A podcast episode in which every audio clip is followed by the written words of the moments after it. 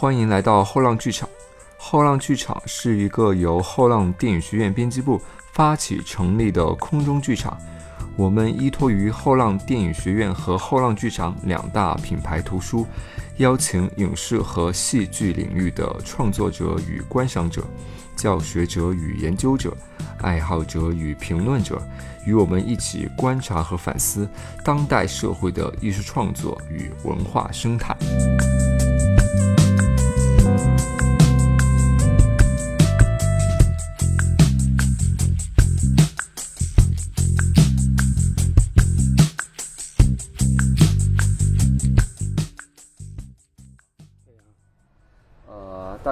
欢迎来到后浪剧场，我是草草二。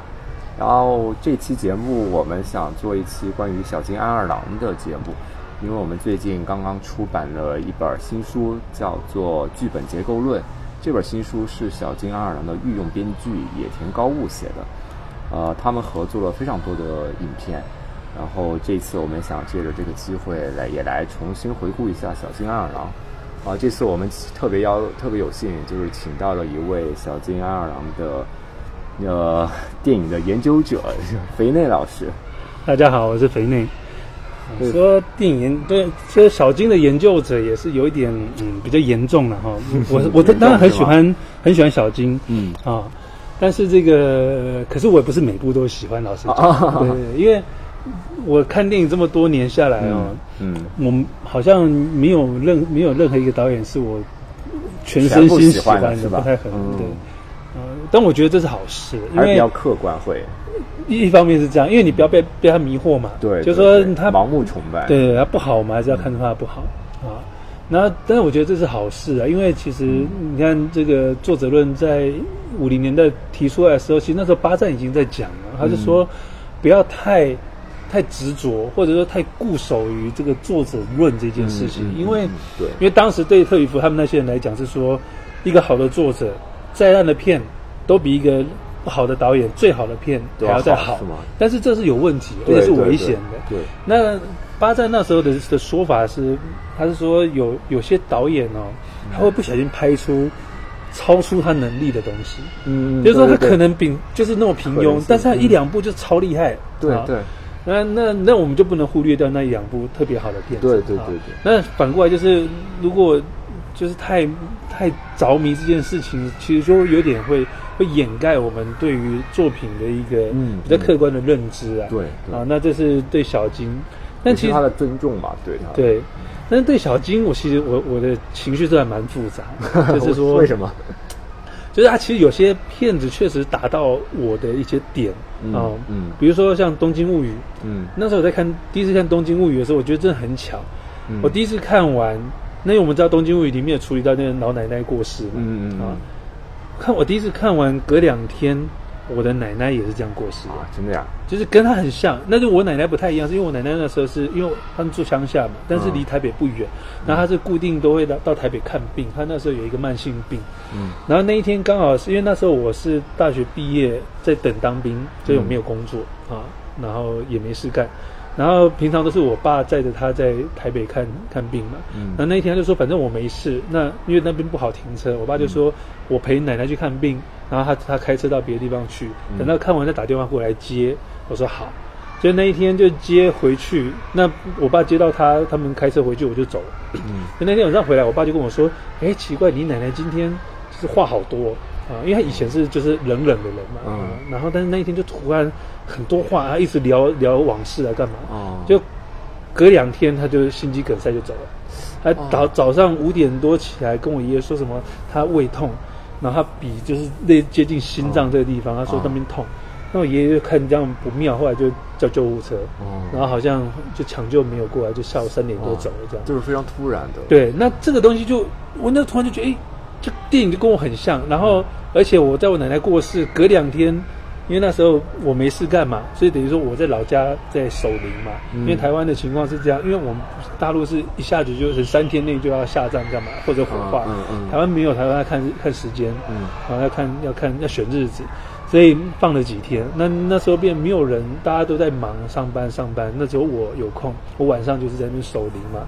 那我们守灵是要烧纸钱嘛。嗯，然后后来烧这就弄到有一天我就睡着了，然后因为我们守灵是变成说我们要一直烧那个那个冥纸，让它不要停，可是我睡着就停了，然后我就吓到，后来我就变成说为了要要提神，我就看电影。所以在我奶奶过世隔两天，我又再重看了《东京物语》，然后那个东西很强，对。可是《东京物语》却毕竟不是我喜欢的小金的电影。啊，对，因为其实对他对《东京物语》比较强烈的反弹是在二零一二年，嗯，啊，应该说前面其实我已经知道他有些东西不是那么好。然后到二零一二年那时候是因为《东京物语》有有四 K 修复，然后在台湾重新上映，刚好那时候跟那个秋刀鱼之味一起啊，秋刀鱼之味也是那一年，对，二零一二年啊重新修复上映，然后等于说买我是买套票一次看两部片嘛，嗯，然后在电影院看，我那天还带我表哥去看，哇，我不知道你你还记不记得有一场戏就是这个父老父亲啊最后无家可归嘛，跑去朋友跟朋友去那边喝酒啊干嘛？然后就一直在那边骂骂这个小孩子不孝啊，干嘛？那场戏我就很受不了，说 这是很强烈的说教嘛。但是他那种说教是说他他把观众掐在那边说，你看你们很不孝哎，很不孝，怎么可以这么不孝？就 我不喜欢这种感觉啊。那觉得好像被被掐在那里，等于说那时候是小金五十岁嘛。嗯啊，我觉得五十岁他可能心里有很多。怨愤想要讲，我可能站在那那样的年纪的那个高度，他可能也是有这些东西要表达。那那突然想到，其实这本剧作结构论好像也差不多那个时候嘛，概五二年，对啊，五二年出来了啊。那会不会？其实这个东西就是有一个微妙，就是说，因为野田才刚写完这本书，嗯，那这本书在某种程度上，我现在是还没有读完呢啊，因为这这阵子都在忙精明嘛啊，那。但但你可以知道说，会写这样类有一点类似教科书的人，在某种程度程度上，那种教育的心态也是有的啊。对，所以是不是在那那样的一种那种情情绪之下，然后刚写完这本那个剧本结构论，然后接着又跟小金继续创作这个《东京物语》，会不会就把他们两个之间就形成这种化学反应？好像要把某种应该应该导。把把观众导向某种正方向的这种心情，就就忍不住就输送到作品里面去，这是有可能。嗯，对。反正这是那时候对小金，反正蛮蛮蛮微妙的。我最近还在时不时都在想想到小金的一些事情嘛。嗯。因为对我来讲，我自己是最喜欢的是秋刀鱼之味。嗯啊。《因为《秋刀鱼之味》不仅是小金，我觉得是小金最好的作品，不说，我觉得是我目前有看过的电影里面最好的电影。对对，你的评价相当高了，这部电影。因为这个电影非常非常妙，但我觉得小金妙的，它两点可以去看。事实上，我觉得真的这个野田这本书应该是值得看的，因为小金在某种程度上，他缺乏这个，或者说他他取消摄影机运动啊，就他后期作品，嗯，基本上到浮草。浮草里面还有一场戏是摄影机架在那个船上面，所以是有点动。那个动已经是最后一次在动了，嗯不然其实已经没有了。如果严格讲起来，差不多是在《东京物语》的《东京物语》有两次摄影机运动，但那两次很微妙。那两次一次是这对老夫妻他们坐在树下，然后摄影机从前面是墓碑，他摇过墓碑，然后慢慢推到前面，推到这对老夫妻。嗯，那。其实说教意味还是很强，就是直接把死亡、阴影，然后跟无家可归这些东西都把它连在一起，嗯很强。那自从那时候之后，基本上小金已经没有没有很很主动要去动摄影机，所以因为这样，所以其实很多人会觉得小金的电影是不是一种剧作电影？也就是说，剧本本身就决定了他这部片的深度啊。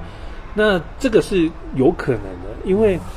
我们回头去看小金的的剧本，会发现说他那个对白是写的极细腻。对对对，那种细腻是说，我们好像看起来就是不就是早安啊，你好啊，天气不错啊，很多是这种瞎聊。可是他不是每一场戏都瞎聊。嗯啊，他每一场戏的这个对话都有一定有非常准确的这种剧作的作用。作用的，对，有作用的啊。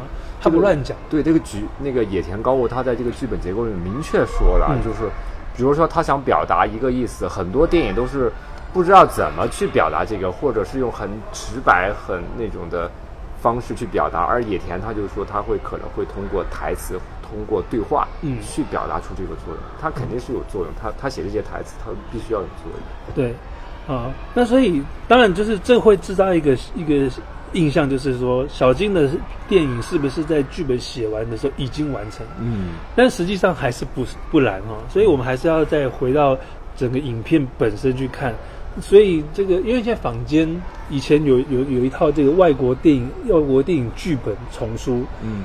它里面有出过小金的四部，有这个《晚春》《麦秋》《嗯彼岸花》跟《东京物语》嗯啊。那台湾多了一个秋刀鱼之味。嗯。啊，所以现在等于说有五部小金的这个剧本的汉化，嗯。好，其实是可以拿出来对照。那因为我自己是主要是做秋刀鱼之味的研究，所以很清楚会看到说，它你看它剧本跟成片的差异。一个是说，当然你从书面上比较难掌握到整体的节奏感嘛，啊，那电影嗯就两个小时就在那边啊，所以你很清楚知道这两个小时怎么走的，啊，这是一个。第二个是说，你会发现它里面有一些微调，嗯呃，我们也可以举这个《东京物语》为例哈。东京物语》有一场戏，就是这个继子的女主角，嗯她在公司，然后听到那个家人打电话来说，这个婆婆等于说她相对相当是她的婆婆嘛，嗯她婆婆病危了啊。嗯那在剧本里面，他剧本是这样讲的，她剧本讲说，他去接完电话，就挂电话之后呢，他走到那个等于说是安全门外面的那个楼梯间，嗯。然后走到那边沉思了一下，好，然后他他等于剧本写成这样子，嗯。好，那当然这样就很清楚知道说他接完电话之后的那种失落感，嗯，然后表现在他躲到一个没有人的地方去去悲伤都有可能，嗯。但在电影里面他他他改掉。了啊。当然，这场戏还是在办公室，就是在记者他们办公室，所以那小剧本里面有讲嘛，就是打字声很多，所以一一到那个场那个场景的时候，就啪啪啪啪啪啪打字声嘛，嗯嗯啊那我们知道这很忙碌，所以这东西就已经引已经有一点呼应到前面，前面这个公婆刚到的时候，因为他们有去接车站接到他们，后来这个等于说是大姑还在那边抱怨说，你作为媳妇怎么会没有来接公婆？好，还在抱怨他，然后后来才知道说他有去，但迟到了。那迟到之后，他赶就赶紧赶到这个大哥家来嘛，啊，然后大哥家，然后他就说哦，那个爸妈在楼上，就赶快上去打招呼。然后打招呼的时候，这公公也才讲说啊，呃他就讲说啊，我这个继子就说我去了，他去晚了，东摸西摸就忘了。啊，这公公啊，应该是公公先问他说啊，你这么忙，还还一定很忙吗？这样，他说没有啦，我自己东摸西摸就把时间摸忘了这样子。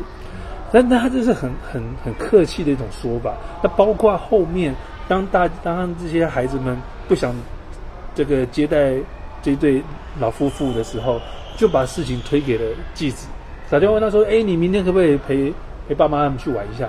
啊，他他们一口就答应了。答应之后，然后再去支支吾吾去请假。然后一直到这一场戏，他接二号这场戏，我们才更清楚知道，其实他们就是一个很小的公司，大家都很忙，他也很忙，实际上是。抽出那个时间真的是，这是百忙之中抽出时间的。可是你可以看到这个这个人物的那种形象是，他怎么样的？他说没有没有，我就是自己摸摸东摸西摸忘了。嗯嗯嗯他的那种温情，对然后打电话来说，哎，你带爸妈出去玩，一二话不说，立立立即立刻答应。啊，先先答应再说，再想办法克服。诶，这人物非常的立体。到第三场来到这里的时候，可是他改了。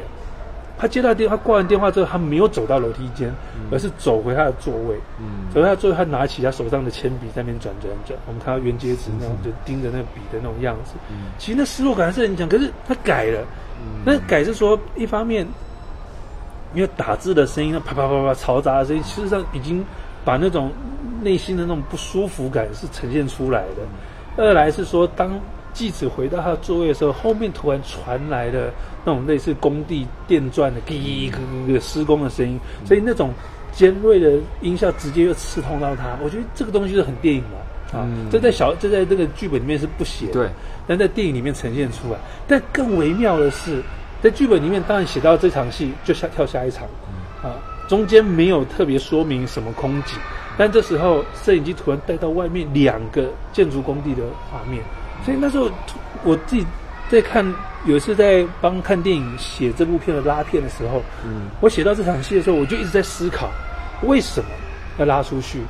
电钻声我们能能够理解，他刺痛了这个继子，他觉得难过，因为婆婆病危。但所以这时候接这个这个办公楼外面的建筑工，你可以说，当然小金会告诉你说，我要有一个东西刺痛他。但是呢，我如果只有听到这个工施工的声音，可是没看到工地，你会觉得很突兀嘛？对对啊。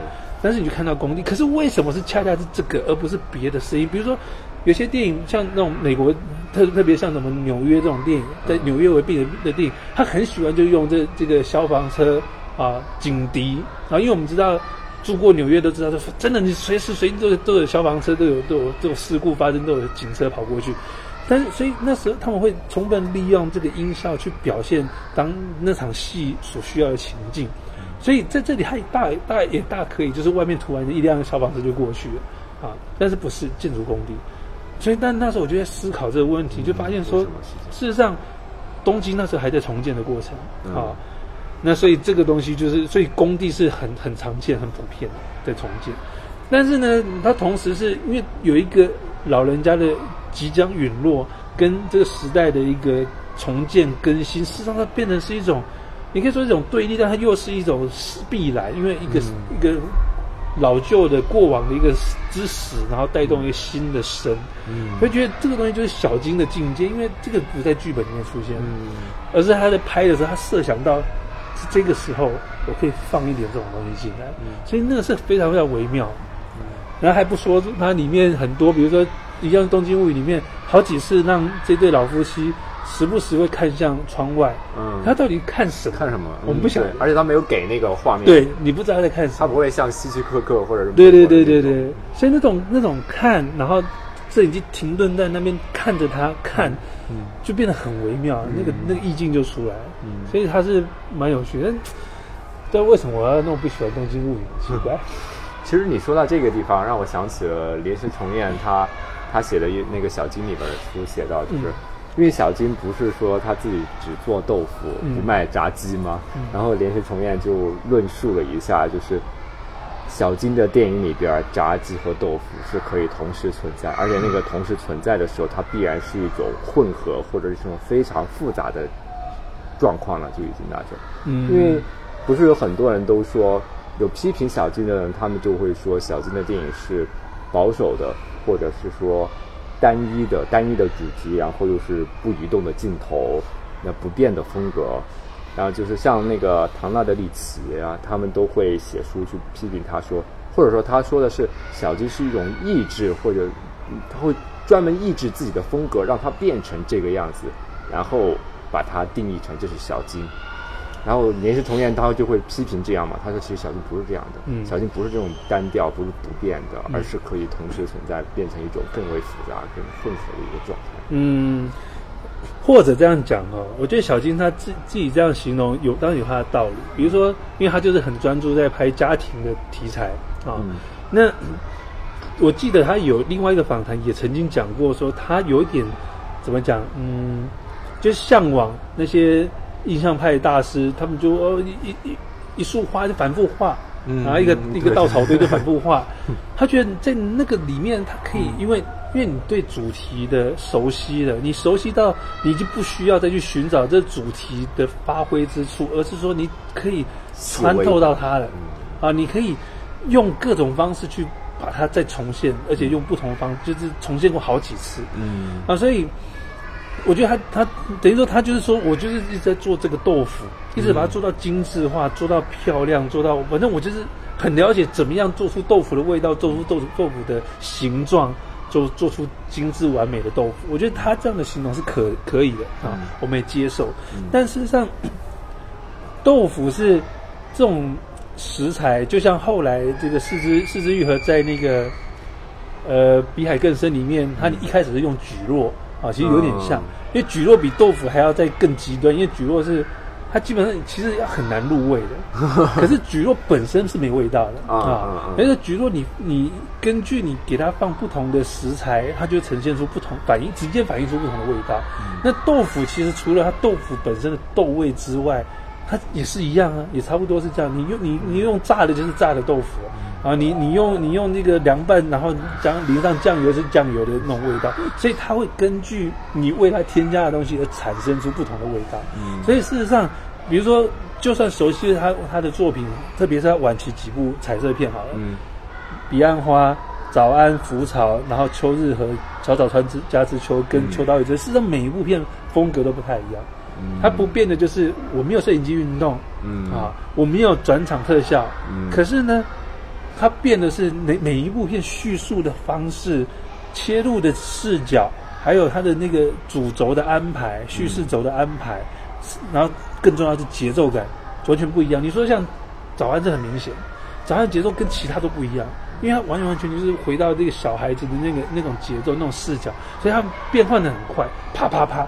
但是呢，那整个小区，大家的生活状况都差不多，所以呢，你在你家，在他家都差不多的，所以他那种穿透感是在于，他那种通透是在于说，透过大家的一致性、雷同性去呈现出来，所以它里面就很很很精彩。有一幕是这样，因为他们几个小朋友都在玩那放屁的游戏嘛，然后有一场戏是那个那叫姓赵的那个小孩子又不小心拉到肚拉拉到裤子里面去了。然后本来他们是要去上学嘛，就在路上因为一玩放屁游戏，就他拉肚子，拉肚子要只好回去换换裤子嘛。就在要回来的时候，他的妈妈就站在那边，要想说你干嘛回来？要骂他说哦，你看你又拉拉肚子，然后又又拉在裤子里面。镜头本来是从这个妈妈的等一下右侧拍他，嗯啊，结果这妈妈要进屋，其实本来是等于说他骂那个姓赵，镜头过去到街上去看他骂姓赵，嗯，知道他在骂他。那正常来讲，就又回到他屋里面，他走进来不就完了？嗯。但是呢，小金是变成说调度到他直接就跨走到对面去，看着妈妈走，走到对面的屋子里面去。为什么要做这种事情啊？看他的背影啊，就就看他走进去。嗯。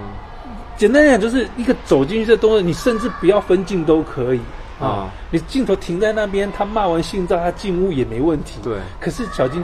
就大费周章绕到对面来看他走过去，嗯这时候你突然就哎，方向方向错了，对因为家长得都很像，所以你想说他刚刚不应该从这边进来，怎么跑到对面去？所以他觉得让你迷路。为什么要迷迷路呢？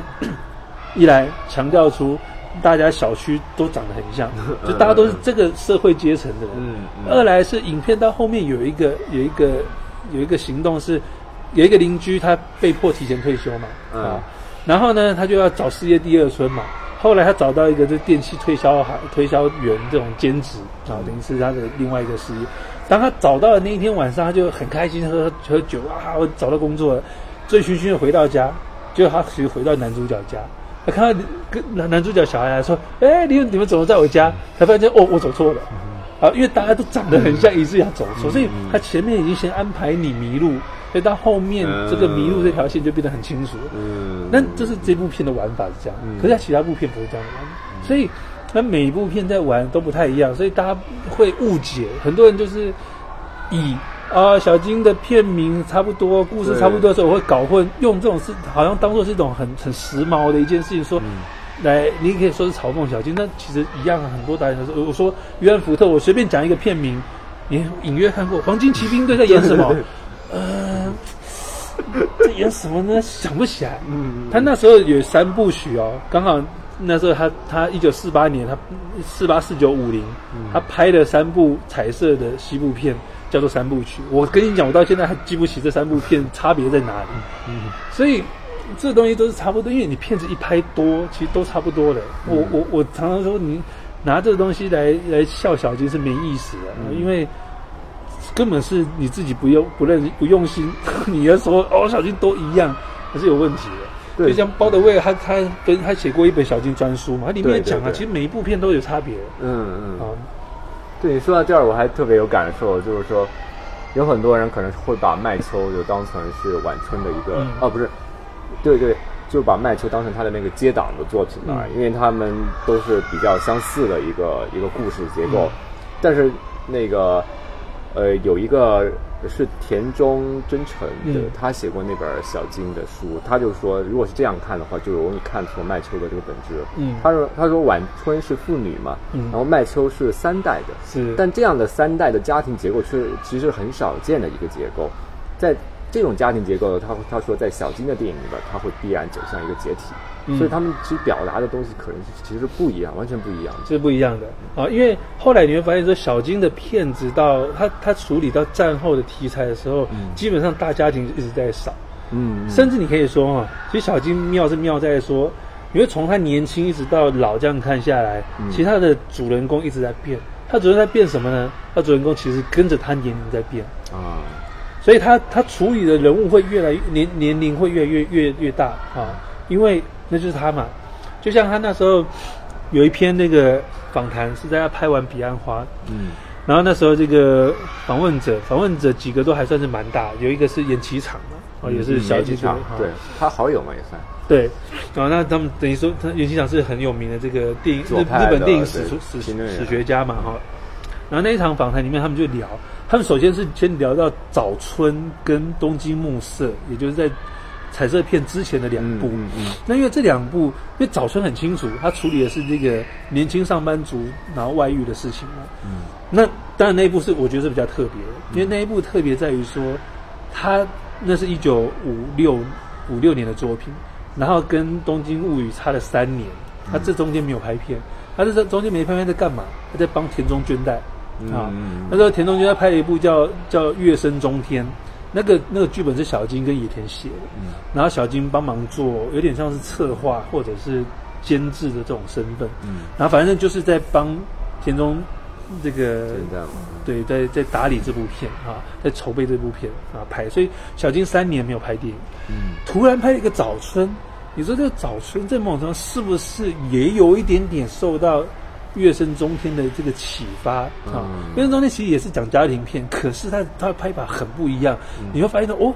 这个女演员来当导演还有点特别，就是嗯拍小金的本子就拍出这样的韵味，而且她有几场戏，我不知道是不是小金有从偷偷的指导她，嗯嗯那处理那个空间的那种层次感超强的。嗯因为那个片子我知道，我我会印象有点深，是因为当时这个出资源的时候，中文字幕是我翻的。哦啊，因为我为了这个研究小金，所以我就顺便把它当做是一个参考资料，把它翻了啊。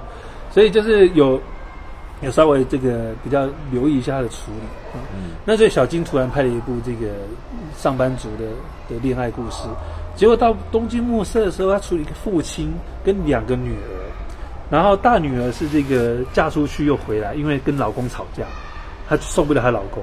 她老公呢是一个教授啊，然后到底为人怎么样看不太出来，但确实是一个有点过于理想主义的那种人啊，等于说不太不太管家庭，那可能有很多学生跟他就是奉承他，你也可以说奉承他也好，或者是怎么样，反正总之呢，啊，他这个大女儿就回来，带着带着两岁的女儿就回来父亲这边，然后小女儿是因为未婚怀孕了，然后男朋友一直避而不见面啊，到最后她只好到处去借钱打胎啊，打胎之后她后悔了，为什么后悔？因为她的生母突然出现，她生母怎么情况？生母生母当时在战争期间，因为父亲去打仗，嗯。结果呢，这个妈妈呢跟父亲以前公司的属下走得很近，因为那个叔叔本来是帮他们，帮到最后就把老把妈妈给骗走了。嗯。啊，所以妈妈等于那时候是抛夫弃女，然后跟着男人走了。嗯嗯，结果这个妈妈现在改嫁之后呢，回到他们以前住的这个小镇上，然后在麻将开了一个麻将馆。嗯所以这个小女儿知道这件事情之后，她突然就意识到，她开始怀疑是不是根本不是父亲的女儿。哦有可能是外遇对象生的她、嗯啊，因为他觉得妈妈这么不检点。其实他觉得就是妈妈就是恨他们而丢下他们，于是他对于自己打胎这件事情有更强的罪恶感，最后他去自杀啊，是这样的骗子。所以那当时很多人都说，小金连续两部片好像都在处理年轻人的事情，是不是已经在寻找年轻人的视角，从年轻人的角度在讲事情？嗯嗯所以到他拍完《彼岸花》之后就，就举办了举行我刚刚讲这一场访谈。嗯小金在里面讲的很明确，说错了啊！我是老人，我为什么要站在年轻人的立场想？嗯因为我不会知道年轻人在想什么，我只知道老人在想什么。嗯所以这个是很清楚的知道，说小金在他的主轴上面，随着他的年纪，他他清楚的知道他要讲的是，只能他现在了解的情况去讲这个事情。他说：“为什么观众会以为他讲年轻人？是因为观众根本没看懂。嗯啊，东京暮色他们完全没有理理解到，其实是处于这个老父亲。那为什么是老父亲的线这么的不明确？正因为这老父亲他什么事都没做，他要做什么？他既他只有大概帮这个大女儿跑去跟女婿见了一次面。”见完面之后也不知道该讲什么，因为见面的时候也没聊什么，所以没办法帮大女儿解决问题。小女儿是完全不让父亲知道她怀孕，到最后她去自杀这个事都不知道，所以她怎么帮她呢？啊，她只是知道说好像有人在介绍她，呃，有人在说她是不是该嫁人了，但她也没有头绪。那问题是，当她的妹妹，就是这男主角的妹妹，告诉他说：“哎，你老婆回来了。”他又能怎么样呢？他要去找他以前老婆吗？没有，所以。励志中演的这父亲从头到尾都被架空了，嗯他是一个没有行动的人物，以至于大家都一直关注到两个女儿的事情，甚至就是主要是那个小女儿啊，所以就没有注意到他。但是小金说，我还是是注意这个，这是主轴。所以小金的电影其实有点另类，在于说一个主轴可是是这么隐晦，包括秋刀鱼之外也是。秋刀鱼之后，我们现在看到的最后的版本还是一样，是立志中要嫁女儿这个言下之嘛？对啊。然后过程中是一开始他没有意识到要嫁女儿，女儿该嫁，而是一直有人告诉他，就是他的好朋友跟他讲，你女儿该嫁。然后再来就看到他老师没有嫁女儿，知道的惨淡的结果。后来又遇到暂时的一个部下，而部下现在都已经要当外公了，他突然意识到说自己好像应该要把女儿嫁出去。可是最早最早，他们在那个在看小金跟野田他们在写啊，他们在那个陆科那边。的那个旅馆啊，老企那个，对，他们在那边写写剧本，就开始有所谓的陆科日记嘛。他每每一年去写剧本，他们都会写日记。那彼此都就两个人会轮流写写他们的创作日记。那那个创作日记很好，很好，很有趣。那个创作创作真的应该把它出版一下啊啊！因为现在我我听说好像是艺艺林要出小金的全日记哦。他说是今年的重头戏，但是到底会不会出不晓得。嗯嗯。但小金全日记等于说你只能看小金这个人，但是呢，全日记有一点点不是那么值得出，是因为小金在里面今每天讲的事情就是今天谁来看我，我们吃了什么，啊，就是就是讲吃吃喝喝，他不讲创作的事情。简简单来讲，你很难从他的全日记里面找到他的创作来源、灵感来源。但陆科日记因为野田他会比较细心的记录这个啊。他记录说，比如说《秋刀鱼之味》，他们就讲说，哦，他们又重新把秋日和的剧本拿出来看，把彼岸花剧本拿出来看，然后或者是找谁的小说来看，所以他会有讲，所以你会很清楚知道他这个脉络。小金没有，小金只会说，啊，今天进度又没有，啊，今天又哪卡哪里又卡住啊，好难啊，好烦啊，这样子。小金就在讲这些，就是跟他写那个豆腐那个书一样嘛。嗯嗯。然后你看野田写的这本书，就完全和小金写的那本书完全不一样，完全不一样啊，所以。所以这个，所以你们应该要把《陆克日记》拿来翻译，嗯，这是很棒啊。那，哎，为什么刚刚车岔开聊《陆克日记》？对，你其实哦，对，《陆克日记》里面就会讲到说，秋道一之当时他们一开始主轴是这个上妻的这老父亲要续弦的故事，也就是后来遇到那个哦，遇到很像亡妻、很像死去妻子的一个年轻女孩子，想要跟他续弦的故事，嗯，啊，这是本来的主轴。可是到现在到《求道》这里面，变成他被淡化了，还是有一点，因为他遇到那酒吧老板娘嘛，然后说哦，这牛角包老板娘长得很像你们妈妈。可是当他小孩说真的吗？我想去看的时候，他说啊，可能也没那么像。所以这个这个情感很微妙。因为那时候我在研究这边的时候，我想说这个东西很很有趣哦，因为你必须要真的到那个年纪，然后去设身处地去想，就是说。当你你跟你的小孩分享说有一个年轻女子长得跟你们妈妈很像，可是你马上又退缩，因为你很担心小孩子真的去确认这一点，因为确认这件事情，确认这件事情会变得很很微妙，在于说他会开始担心说，呃，如果今天真的这个这个人长得像我的太太，那。我的小孩要怎么面对这件事情？要怎么接受这件事情？那我自己要怎么接受这件事情？我我我真的有心里想着要续学吗？因为里面就有另外一个死党是找了一个年轻续学嘛，啊，所以小金的那个剧作的绵密度在这，也是他几组人物之间的那种关联，然后彼此之间你可以说是一种有一个主轴，但是有些副轴，那这些副轴有时候会会覆盖主轴，它取代主轴某些空缺的部分，因为它如果岔开来讲别的故事的时候，主轴不就暂时就看不到了吗？所以那边留下的空缺就会由其他副轴去补充。但为什么在这时候要要岔题？那岔题之后接了什么东西？那这段故事或这一个人，比如说《秋刀鱼》这里面的是他大儿子跟媳妇之间的关系，这条线到底要做什么？嗯，这条线其实我也是看很久之后，我才找出这条线微妙的地方在于，他要处理夫妻，然后特别是夫妻之实这件事情，也就是说夫妻的房事这件事情。嗯嗯，因为这太太就一直抱怨。这个信一啊，就是这大儿子。嗯，抱怨他说：“你每次回来都嫌累，都说累，啊，就早早就要去睡觉。这这这有什么问题呢？那早早睡觉，简简单讲就是没那个嘛。嗯嗯。所以后来当当父亲问他说：‘哎，你们有没有有没有了？’他说：‘啊，有什么小孩啊？’他说：‘哦，还没啦，还有现在生不是很麻烦。’他说：‘所以你们有刻意避孕吗？’他说：‘呃，也算是，因 为根本没有嘛。’啊，那但这条线有趣在于说。一，他先拉出大儿子跟媳妇关于性这个部分的一个隐隐含的一个东西，他都不明讲哦。但是他他有性暗示，为什么？第一次出现儿子家的时候，媳妇就是他的妻子问他说：“要不要吃葡萄？”嗯，他说不吃。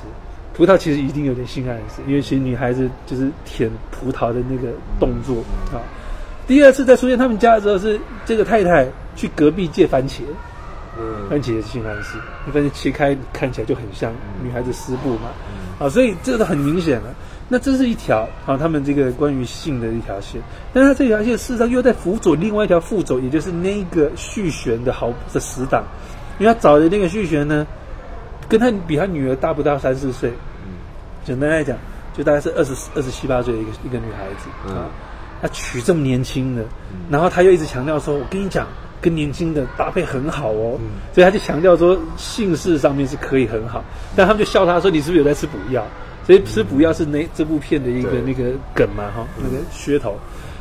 然后他说没有没有，我现在不需要。结果他老婆一来说，哎，你要帮我买吗？买啦。他说现在要吃吗？呃，马上问他说什么？是补药吗？他不不不，是维他命。所以这条线等于说。儿子那一条实际上是在在辅佐啊，是在填充这一个续弦这一条线。那续弦这条线事实上真正又在又在辅佐啊主轴男主角对于那个酒吧老板娘这个隐隐约约隐晦的欲望这件事情。所以他就一层一层一层，你就说哇，这个我相信真的一个人想不出来。那他们是这样一对很有默契的的这个搭档才能够想出这种东西。甚至你可以说，因为野田他有自己的正常家庭嘛。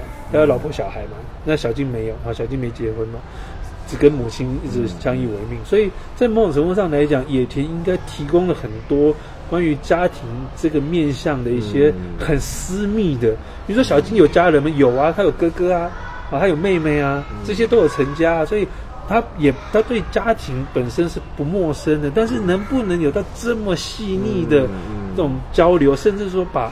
这种很现实经验转化到创作里面，这一定是只能跟野田这样的一种合作关系才有办法达到的。对，这也是我想想知道的，就是小金的这种家庭片到底是小金的占比多，还是野田参与的多？这真的不知道。对，还是说你你把把那个陆克那些翻译搞不好就对，还是说他们两个必须他们两个一起做，然后才能的这样？我觉得一定是两个一起做了哈。首先是说这个东西是有有点有趣，在于说，因为小金的，因为小金跟他合作太多了，对，而且跨而且跨时很长。因为小金的第一部《忏悔之剑》也是野田写的，对对对对。但他们中间有很长一段时间没有合作，没有合作啊。但后来后后期的那些战后又又在一起了哈。但但无论如何，他们两个一定很要好嘛。所以野田也很清楚知道小金的风格的一个变化。对。那所以野田即使在想。他也是想的想出的是小金能做的，比如说他知道小金很喜欢比较容易控制的戏，也就是吃吃喝喝，嗯嗯，室内戏，对，所以你看到秋刀鱼之后已经极端到整部片九次的这种聚餐啊，对，所以这个东西就是野田一定是不会为他着想的，他知道他不喜欢拍外景，那我们就不要写外景，我们写内景，所以你内景，但是你内景怎么去推动故事，这有有时候就很难，比如像像像。小早川家之秋就没办法，因为那个那部片他已经他到这个那部是到东宝去拍的啊。呃，具体为什么跑去东宝拍这部片，我有点忘记了。嗯，那总之他去东宝拍，所以里面大部分的这个工作人员都不是松竹的人，都不是他常习惯合作的那些人。嗯，那那部片就很多外景啊。但是呢，他说好，那既然我要拍外景的话，我就是怎么充分去利用这个外景的特色，或者说充分利用外景呢成为一种形式。所以他安排了一场是这个这个祖孙两祖孙两个在家里面玩捉迷藏。但那场捉迷藏是有趣在于说，因为他才刚因为心脏的问题曾经倒下，一度差点要死了，所以他们整个大家族的人都回来准备要奔丧了，就他突然醒了，哎，他觉得奇迹啊！但这时候二女儿，好，二女儿就把他看得很紧，因为其实家里是二女儿当家嘛，好，二女儿当家，然后因为本来因为大女儿是怎么样？大女儿是先生走了啊，大女儿是袁洁子演的嘛。然后二女儿是她等于说有点是招个女婿进来，所以她的老公有点是入赘，然后在帮小早餐他们家在打理他们酒厂的生意嘛。嗯，她二女儿就把她看得很紧。那这一天她又想出去，她出去干嘛呢？去会她情妇嘛。她情妇是在战争时候的情妇，但是战争过战争的时候就分走散了，后来又重逢了。然后那个情妇是跟他讲说：“我有一个女儿是你的。”所以反正他半信半疑，觉得自己反正也也风流惯嘛，他就就说好，那就是我女儿好啊。所以他会不时跑去情妇家去会情妇，然后看女儿嘛。嗯。但在他们家，所以那一场戏是他要偷偷溜出去。可是呢，他知道女儿盯着他，然后孙子呢，外孙啊，就是二女儿的儿孩子，呃，大女儿的孩子找他玩啊，然后他说找他玩捉迷藏，他就变成表面上跟孙子玩捉迷藏，实际上在跟。女儿玩捉迷藏，后来他就逃，就走出去了。所以在这场戏啊，这场是一个室内戏。但前面，因为大家就在常常在想说，到底老板平常都跑去哪里？所以就派了一个员工去跟踪他。所以他们就在大街上开始玩起捉迷藏。所以这个捉迷藏就前面在在外景拍的，跟后面在室内拍就形成一个呼应。所以小金他就很能够去玩这种啊这种东西，就是他形式上很强，他知道怎么样把它变成一个。可以带有意义的，而且可以可以照顾到整整体结构的这样的一种手法。啊，所以我们在看的时候就就就发现说，这个野田当然知道小金的特色在哪里，所以说他会为小金写小金能做的事情。但因为他们两个是不断都是都是一直都是讨论出来，所以对，这真的很难讲说到底是谁为谁。但有可能一个人有这个想法，另外一个人就说哦，好像这个可以怎么怎么弄。对，然后就就写，其实也没有必要具体。对，其实很难，很难。嗯，其实说到就是小金里边电影里边有很多东西是很值得玩味的。嗯，其实这里我也有体会到，就是因为我也看临时重彦他写的那本，他他的那个角度非常有趣的，就是比如说他会有其有几个角度去进入小金的电影，比如他写到从饮食的角度去写。我觉得这个这个点就很有趣，他写饮食的不在场，去论述小金电影的那种味觉的那种感受，我觉得这确实很有意思。就是因为小金的电影里边很多都是他在吃饭嘛，对吧？但是其实都没有拍到饭桌上面的东西，因为他都是低机位嘛，低机位，然后基本上就很难看到那个菜，嗯然后他又不会给菜一个特写那样的镜头。但他们又很喜欢在这种环境下去去对话，然后他就会论述一种饮食的不在场，会给你留下一个空白，就是你会想象那种画面会带有一种味觉性。他们在吃那些东西，但虽然没有拍到这些饮食，但是他确实在推动着每一个人的那种那种关系的那种感觉。我觉得这个角度都很有意思。嗯嗯，我们先讲饮食这个哈。当然，这个小金这个饮食，变说，当他给你看到吃的时候，嗯，一定有一定有特别的意义。比如说，在《秋日和》里面有一场戏，嗯，《秋日和》那场戏是这个女儿已经跟妈妈有点吵架，因为她觉得妈妈，她以为妈妈要再婚嘛，嗯，好，那妈妈妈妈是不置可否，因为妈妈想要想要以此来推动她，让她赶快嫁出去，啊，那他们就有点吵架，还在闹脾气，觉得她的男朋友啊，就跟她讲说。啊，我觉得你还是跟你妈妈和好吧。我跟你讲，我以前小时候我就跟妈妈吵架，后来回去就妈妈就过两天妈妈就过世。等于说我们那个吵架没有冰释，结果就走了，我都来不及跟她说对不起。那场戏他们吃拉面，很清楚看到他们就在吃面。他们知道就是生日的时候都会吃面嘛，然后表示长寿。所以等于说那个东西就有一点啊，这种象征意味是说，男男朋友也希望我的妈妈是长寿的，可是没有。但现在希望你在妈妈还在的时候，你不要这样子哈，你就是我们希望，我们都希望父母可以活久一点，所以那种意向就很强，就出来。所以这个是他大部分不给你看，当他给你看的时候，他一定有他的用意在那边。那可是我，但但这个连石的写法其实有趣啊，因为连石基本上是在法国学电影的。对对。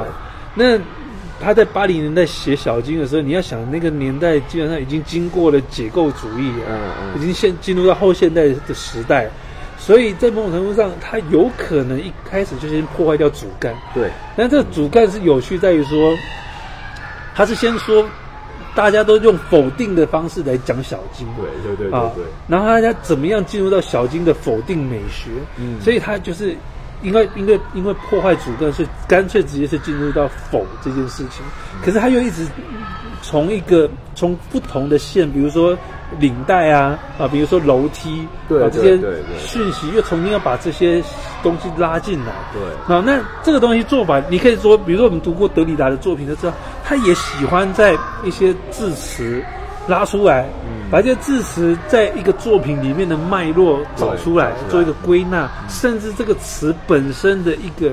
它字的一个演化过程，从最初希腊文到现在，啊，它的一个这种包括读音、字形变化、它意义的变化，然后再到作品里面它的一个情况，所以它是很强烈的一种结构主义式的一种方分析方式。啊，那它确实有引导我们看到一些东西，因为他要告诉我们说，如果你觉得小金的故事都很像，那你今天。对，就不要再看小金故事。对，我们从他的细部来看。对对。但你可以看到什么东西？因为他的确实是蛮有意思。包括那时候，因为他这样写，所以我就重我在重看那个《风中的母鸡》的时候，我就有意识到说，那个阶梯太重要。因为我们知道最后夫那个丈夫就把他推下，把太太推下去嘛。因为他也不是故意推他，打了他两巴掌之后，他就滚下去。那他是为了发泄，那个发泄，我不知道你还记不记得他的。故事，他故事讲说，因为丈夫那时候是在也是在打仗啊，没回来，结果那小孩突然生重病，家里没钱，然后所以妻子就做了一夜妓女啊，去卖了一一个晚上的身去换去换了钱去买药给小孩吃。就丈夫回来的时候，她她跟丈夫坦白这件事情，丈夫没办法接受嘛，所以丈夫后来就跑出去，他为了报复还想也去找妓女，嗯，然后他就招了一个。妓女，但这个妓女不是，也不是那种职业妓，有点像他老婆这样子，就是那种偶尔兼差，那是生活所迫来的，所以看起来就像一个良家妇女，可是是来卖身的。然后经过跟这丈夫跟这个女孩子的对话之后，这丈夫没有对她怎么样，反而同情起她，后来还约出来呢，跟她聊谈心这样子。然后他试图偷以这件事情来去试着了解为什么太太会做那件那件事情。但他还是没有完全接受，最后还是忍不住打了太太，他才滚下去。当他下去把太太抱起来的时候，两个人才和好嘛。所以后来就发现说，哎，其实为了要铺成这一场戏，这部片我那时候统计过有十一次出现这个楼梯。哦，等于说这楼梯一直出，它作为空警，因为小金空警很多嘛。对。他作为空警，他不，他等于说他他太频繁出现，他频繁出现，最后导致就变成两个。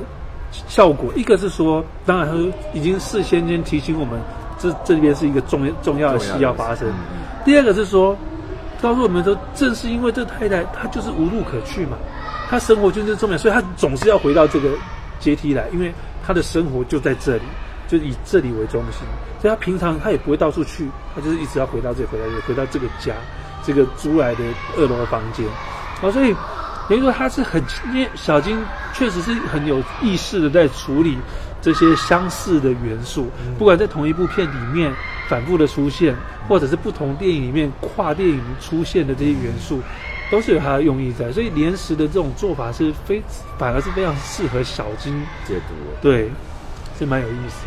但是连石那本书有一个小小缺点，我不知道你读到后面有没有这种感觉。我记得当时做这本书的时候。因为这本书的责任编辑是周斌嘛，嗯那周斌那时候跟跟我还算蛮熟，然后当时他这个这本书的初译版出来的时候，他就寄电子档给我，那那时候想说叫我，一来是问我说有没有一些，呃，在某种程度上可能是问我说可不可以写一点类似书评这样子，二来是因为他也还没看过那个书，他当时是等于说买下这个版权，然后请了翻译，那翻译就是翻译那个小金二郎周游的那一个周以亮翻的啊。他请他翻，所以稿子一来，他自己都还没开始看，他就想说跟我就是寄给我看，我们同步看，啊，看这部这本书是不是有什么方式可以做。然后我一边读一边读，我都我就跟他讲，我说我读到第七章，开始觉得有点不太对劲，啊，我觉得连石好像那时候的语气变了，变了，他有一个框架在那边，要让小金的作品往里面跳，所以这个是有点麻烦。嗯那后来读到最后一章，因为总共十章嘛，我记得读到第十章的时候，我觉得感觉又又还好一点。我那时候其实每天读读的时候，我都会写写一段读书心得。嗯后来我我整本书读完之后，我把这个心得也寄给周斌。然后周斌说他是他其实大概编到中间的时候，他也隐隐约的感觉到有点问题。那这个后来才发现问题是什么呢？其实一九八三年出这本书的版本的时候只有七章，啊，等于说七八九三章是后来一九九三年二版的时候再写的，所以刚最早就只有只有前面六章加第七章结论，一开始就是七章。那新版是中间就是七八九三章插入，所以你就发现七八九这个连石作为一个评论，而且是在日本是一个这个头号的评论家，嗯经过十年，其实整个有点膨胀，在某种程度上来讲哦啊，所以他的语气、他的那种论述的方式，跟他的那个思维的的框架，都跟前面一九八三年已经不太一样了。所以到那边的时候，你会觉得有点受不了。说你自己最前面是说，你觉得人家在否定小金，是因为大家用一个既有框架在框小金小，可是你后面你也变成这样子，所以那本书后面就有一点。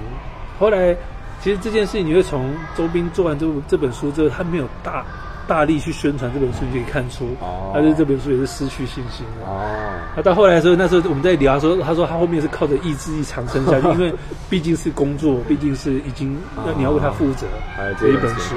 对，还有一点就是，呃，大家可能都对小金的那种家庭片印象很深刻，所以大家才会觉得啊，小金都是拍那样片子的人。然后，正如连石他就是反击像唐纳德里奇他们写的那样，就是小金都在拍同一部片子的那种说法一样。嗯他说很多小金别的片子就纳入不了他们的那个评论体系里面，就比如他的那些犯罪像那夜的妻子啊、非常线之女这种片子，他们可能就不会去评价了。嗯那您觉得，就是小金除了那些家庭片之之外，他的那些片子，呃，我觉得战争对他来说起了很大的变化嗯，是，啊。那战前的他其实什么都拍，喜剧片拍嘛，对对对，然后他犯罪片拍嘛，但校园片嘛，啊，但差不多都是有点喜感的啦。对对就比较悲的就是那夜的妻子是完全背的嘛，啊，因为就是为了那个小孩子的，也还是一样，就为了小孩子的这个医药费去抢银行嘛，啊。那但是那个是一个我印象中是一个德国的一个剧本改的啊，那个片子好像就是从从夜晚到黎明嘛，啊，那像这种黑色电影，其实它还是跟当时的这个美国片是同步的嗯啊。那小金那么爱看电影的，对对对，所以这个东西是很很很能够理解。那再来就是喜剧片，那因为他又那么喜欢刘别谦啊这种导演，所以他拍喜剧片也很正常。嗯可是呢，当时你就会发现说，大部分基本上题材都是底底层啊底层人物啊，包括这种失业的啦，对不对？啊，然后或者是毕业之后找不到工作，的一样是失业嘛。啊，或者像那夜那夜妻子这种，对不对？就是为了为了钱啊，铤而走险的啊，所以当时是类似，你看像喜八系列，包括像这个《浮草物语》啊，然后《东京之树》这些是喜八喜八系列，那喜八也是一个小小人物嘛嗯啊，所以为什么这个诺埃尔伯区啊写这个电影时间理论这个，他也有讲过。啊，因为他有一本叫做《致遥远的观者》这本书，他他那个还没有中文版嘛，哈、致遥远的观者》他就是在分析这个日本电影。那本那这本书的副标题叫做《日本电影的形式与意义》。啊那因为因为博区是属于这个算是结构主义那一派的，结构主义方法论那一派，所以他当初是在这个也在电影手册写啊写文章，所以那一本电影实践理论是他在电影手册写了几篇理论性的文章的一个集结。嗯但那本书是很有趣的，然后它是很方很创作方法论，比如说，他就会跟你讲剪辑，到底剪辑有哪几种可能性？用理论上来讲，啊，我们就以以卡尔莱兹的做法是，哦，他就告诉你，就是真的是用技术面跟你讲说怎么怎么剪啊的这个电影剪辑方法嘛。但博渠是告诉你说，两个镜头之间存在的时空关系，不过就是就到就是时间跟空间嘛。对那时间有哪几种？他告诉你说有有瞬时的，有短暂减省略的，有长时间省略的，有完全完全无法判断时间的，也有倒的倒叙的，所以有五种时间关系。那空间关系有连续的，也有在同一个空间在不同角落，也有完全不同关系的啊。比如说，我现在要出门，下一个镜头是我已经到车站嗯啊，这两个空间完全无无关。所以等于说，时间有五种表现，空间有三种表现，所以五乘三总共有十五种可能性。但这是理论上，因为有些可有些几乎基本上很难拍啊。那博勋那时候也有讲到，他觉得说小金早期的等于战前的作品他比较喜欢，因为他他是一个左派的理论家，他觉得小金都在谈啊，这得处理这种社会上面的这些问题啊。但到后期，他似乎进入到家庭之后，好像制造了一个以这个佐藤中男的的讲法是制服的啊，很很幸福的一个景场景。啊，那这个博区就觉得小金进入到制服影像的时候，已经陷入一种形式上的僵化，嗯，这是他的说法啊。那所以这两种就有差别。所以如果以唐纳里奇来讲，那是当然是是说不通的，因为他必须切分前战前跟战后。嗯对但一样，我们哪怕看战后也是不一样啊。啊，战后我们说，其实真正嫁女儿题材大概六六七部而已啊，也不是全部都是嫁女儿。嗯你说像这个茶泡饭之味，没有嫁女儿吧？嗯夫妻的关系嘛。早春没有根本没有小孩嘛，也是夫妻的关系嘛。然后到东京暮色有一点点，但是其实他没有要嫁女儿，我们刚刚有提到，是小女儿自己怀孕了，然后自己自杀死了嘛，啊，所以都没有。啊，所以这即便是战后的片子，还是都不太一样的。啊，所以、嗯、这个一概括就会有点问题。啊，所以我我是我是赞成连石这样的抨击啊，你不用去讲他是拍一部片子导演，因为他不是，而且他整个过程中有那么多的这个这个流变。你说最早的像那个那个青春的日嗯青春日子金河在年轻日子金河在那个片子里面还有三百六十度的摇射镜头呢，嗯，对不对？你这所以这不能这样看。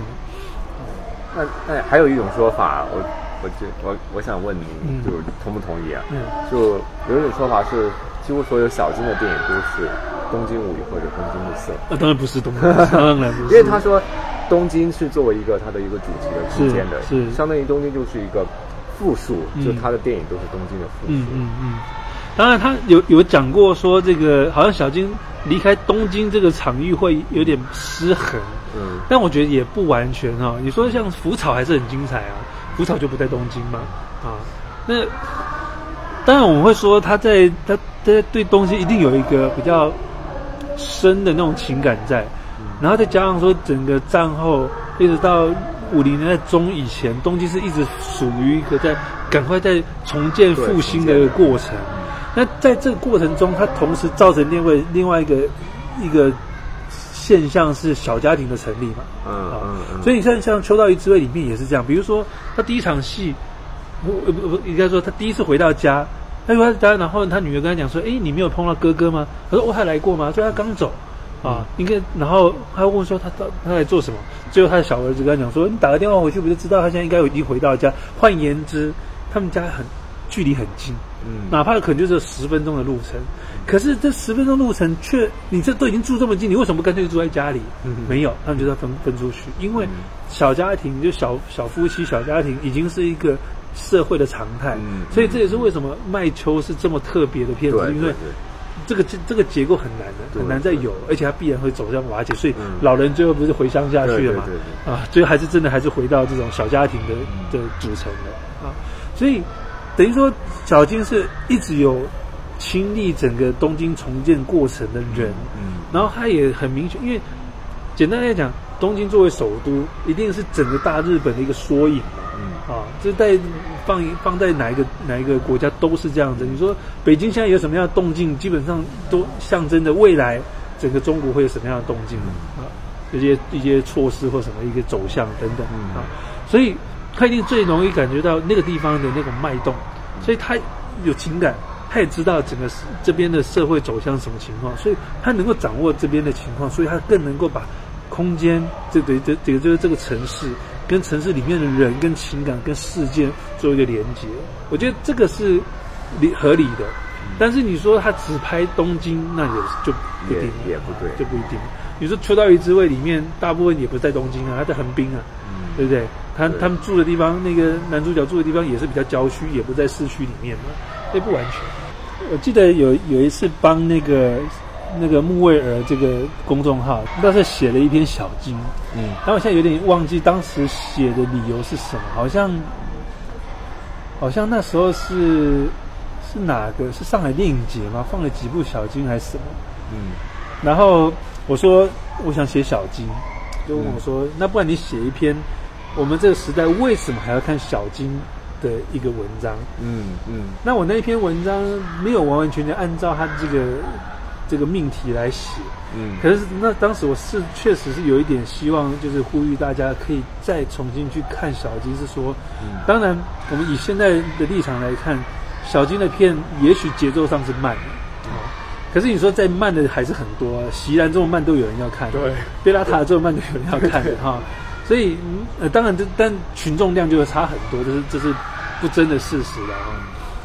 那我们先不讲慢不慢这个问题，而是说，其实按照我们现在的一个走向，我们不敢去拍大叙事的东西，因为你一旦拍大叙事，你就很怕触及到某些禁忌问题嗯啊。可是小金的片，在某种程度上来讲，如果细细去看，它其实是不像大岛主那一些新日本新电影所言那样，觉得小金是一种逃避，而是小金是用非常婉转的方式把问题放进去嗯啊。你包括为什么基本上每一部片里面的长辈都是单亲嗯啊？你说《秋日》里面是单亲妈妈嘛，对不对？然后像其他都都是单亲父亲嘛。你说母亲到底什么都死了不晓得，但总之是死了。嗯所以这就已经是一个问题嗯啊。那这个问题的来源可能会在晚春里面讲出来，为什么呢？因为晚春里面继子的身体不好，他身体不好的理由是因为他在战争时期，因为后勤都已经没有男人了嗯啊。那他在未成年的情况下被被迫加入这个后勤的工作，然后做了一些粗重活，所以把身体搞坏掉。所以简单来讲，是不是很多妇女因此身体不是那么好，嗯所以在战后有可能就早死嗯啊？所以这东西等于说设定本身已经暗示了这个社会的基本情况嗯对啊。然后接着里面在谈的一些情况，包括为什么《求道之位》里面有那一场戏是男主角跟他的部下在那边聊，他他部下说：“啊，假如日本战赢战战打赢了，会怎么样怎么样？”啊，那那时候是在反安保条例高情绪最高涨的时候，很多人就呼这种口号说：“对呀、如果美国打输了，日本打赢了，会怎么样呢？”嗯但是这种假设性问题为什么要问？因为它已经不是真的嘛。嗯所以这时候小金其实就是也把当时的社会情况说：“好啊，大家问这个问题，我们来讲讲看。如果日本打赢了，就像他这部下讲的，现在呢，美国人呢就绑了一个小辫子，然后嚼着口香糖弹三弦琴唱歌，一种暴力的文化入侵。哎，这对小对这个这个舰长，就是这男主角来讲说，为什么要这样？那这样，那我们打输了就太好了啊！所以他有在反映社会问题，只是说他是用他自己的方式去反映，然后用一种嗯长者的他可能很多事情他已经看开了的那种角度说你要去接受，因为现在就是这样子，我们怎么样从现现况的困境去找到突破点，这才是重要的。包括邱邱道义这边嫁女儿也是嘛，女儿没有办法跟她喜欢的那个三浦那个对象结婚，嗯。大家是不是觉得很惋惜？可是影片在拍摄过程中，在整个讲故事的过程中，一直告诉你说，他暗恋的那个对象不太靠谱啊，嗯。对不对？他买不起一个二手高尔夫球杆，他就推给那个那个女主角的哥哥啊，就是信一，就说你买。嗯。然后所以那个信一的太太秋子在那边抱怨说，这么好东西，那你买呀、他说我没钱，他说我们也没钱呢，干嘛乱推销东西？所以看出来就是一个，就是也是一个不是很可不可不不靠谱的人嘛。然后后面当这个这个女儿可以跟她喜欢这个人一起等公车聊天的时候，聊等火等列车聊天的时候，发现一两个人对夫妻的相处之道好像有分歧，所以他没有办法跟这个人在一起，是不是坏事？这个问号啊。那同时，他相亲的对象我们始终没看到，嗯可是所有的人交口称赞，包括这个女儿，如果这这么有主见的女儿，她最后也去见了这一个相亲对象，而愿意嫁给他，难道这个人不是一个好人吗？嗯。啊，也许他就是不错啊，只是他因为对故事对我们观众来说不太需要看到他的太需要。啊，所以这有许有可能就是在一种困境中的一个希望。啊，就是女儿还是可以嫁得好，不不不一定像我们想的，因为前面他死党来来介绍这个相亲对象的时候，他是医科大学什么什么的，前景一片看好，也确实是好对象，为什么不要呢？啊，所以这是一个一个正向，但是他不是全然正向，所以最后变成怎么样？老父亲一个人在厨房里面倒着水坐在那边，很孤单。嗯啊，我们可以看到，没错，你遵从的社会价值就是女儿女儿在这个年纪必须要嫁人，这是一个社会价值，也许需要打破的。为什么女孩子不能到三十岁、四十岁，然后自主去嫁人，而是要遵循你们这所谓这一套什么说媒相亲，然后这这几岁应该出嫁这样的一个一个游戏规则？好啊，你要玩这游戏规则，结果就是你老人家自己一个人。没有人照顾你，你说有个小儿子，但那小儿子怎么样？一直抱怨你说：“哎、你现在别死啊！你现在死我很麻烦。哎、你不要感冒了，你今天赶快去睡，我要睡，你不要去唱歌，自己就自顾自去睡。”是这样的一个一个人，所以小金其实是在是把整个社会问题也浓缩在这里面的，啊，包括信一跟他太太住在那种那种你可以说类似国宅那种公寓，没有厕所，大家都是有公用公用的，但是他们家条经济条件不好，所以呢什么家电都没有，所以才跟父亲借钱买冰箱。可隔壁家有电视，我们从镜头里面看到有电视，然后借番茄的时候，还拿冰的番茄借他，有冰箱，然后呢门口还放了一台吸尘器，有吸尘器，但他隔壁邻居家里家境比较好，但还是住在这种地方，这么小小的一个地方，在在隔壁还是一家四口住在一起呢。所以这是社会的现象，那旁边就就是交流，就是平交道，很吵。可是这就是社会现实。但大家都还怎么样？到假日的时候，天气好，晒被子，唱歌，有人在那边弹钢琴，有人练声乐，有人全家带出游，这就是正面啊。所以大岛主他们那些人其实没看懂小金店，他们以为上街，以为把现在那种抗议的年轻人、抗争的年轻人。为生活打拼的年轻人，那些聚在一起，终日这个不言，这个这个言不及义这些人，为他们做记录，为他们写成剧本去拍，这才叫做反映社会。当然，因为他年轻，他可以去做这些事情，但是不代表小金没有在反映社会。所以说这个逃避也好，说他只钻到这个资产阶级里面的这种形象也好，通通都是其实不知道小金在干嘛。他们只是看到故事哦，嫁女儿又是家里人，可是都没有去品味过程中的那个差距以及种种设定跟整个世界、跟整个社会的那种那个紧绑紧绑在一起那个东西是什么。所以我们现在要看小金，正因为小金在表面上就让你看不出有这些问题，看不出他在谈问题，但明眼人可以看出来。所以如果我们在这样的那个语境下，我们想讲事情，可是你又不想被看出来，小金不是一个很好的例子？对不对？你要抨击时这个时事，用小金的方式拍啊。对，佐藤他也说过，就是因为小金的那个时代，他其实跨度那个是非常丰富的，他有三十年代的那种倾向电影，然后有战时的电影，然后战战后，所以他需要通过不同的方式去很婉转的或者说很很那种方式去讲述一个东西。其实你说到这个，也让我想起了就是开云老师他评价秋刀鱼的那个说话嘛，不就是他说的是父权再加上宣传大东亚共荣的这个小金嘛？嗯，这也算是您的一种回击吗？当然是回击啊，因为他 他根本没看懂嘛。对啊，就是说有时候我们会这样说啊，就是其实意识形态并不是最值得被抨击的东西哦，因为每个人的这个生长本来就不一样啊。今天极左也是一种意识形态嘛，极右也是一种意识形态。凭什么你极左意识形态就是最好，极右的不行呢？啊，而是说我们就就片论片，就艺术论艺术。你如果要就电影来看，你就是用电影的。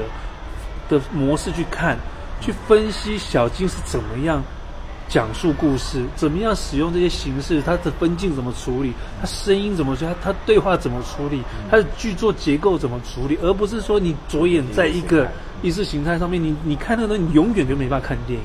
简单讲就是这样子，对啊。当然是要抨击他，我肯定要抨击他。我每次看到他，我就跟我就念他一次，说你不喜欢小金，甚至你说你你因为你的不喜欢蒙蔽你对小金的理解，你干脆不要讲小金，因为这只会怎么样自负其短嘛。嗯，就这么简单。行行行，好，那这次就差不多。好，我觉得聊的也是非常嗯丰富了，然后也非常感谢肥林老师这次来录这个节目。好的，感谢大家收听。行，那再见。再见。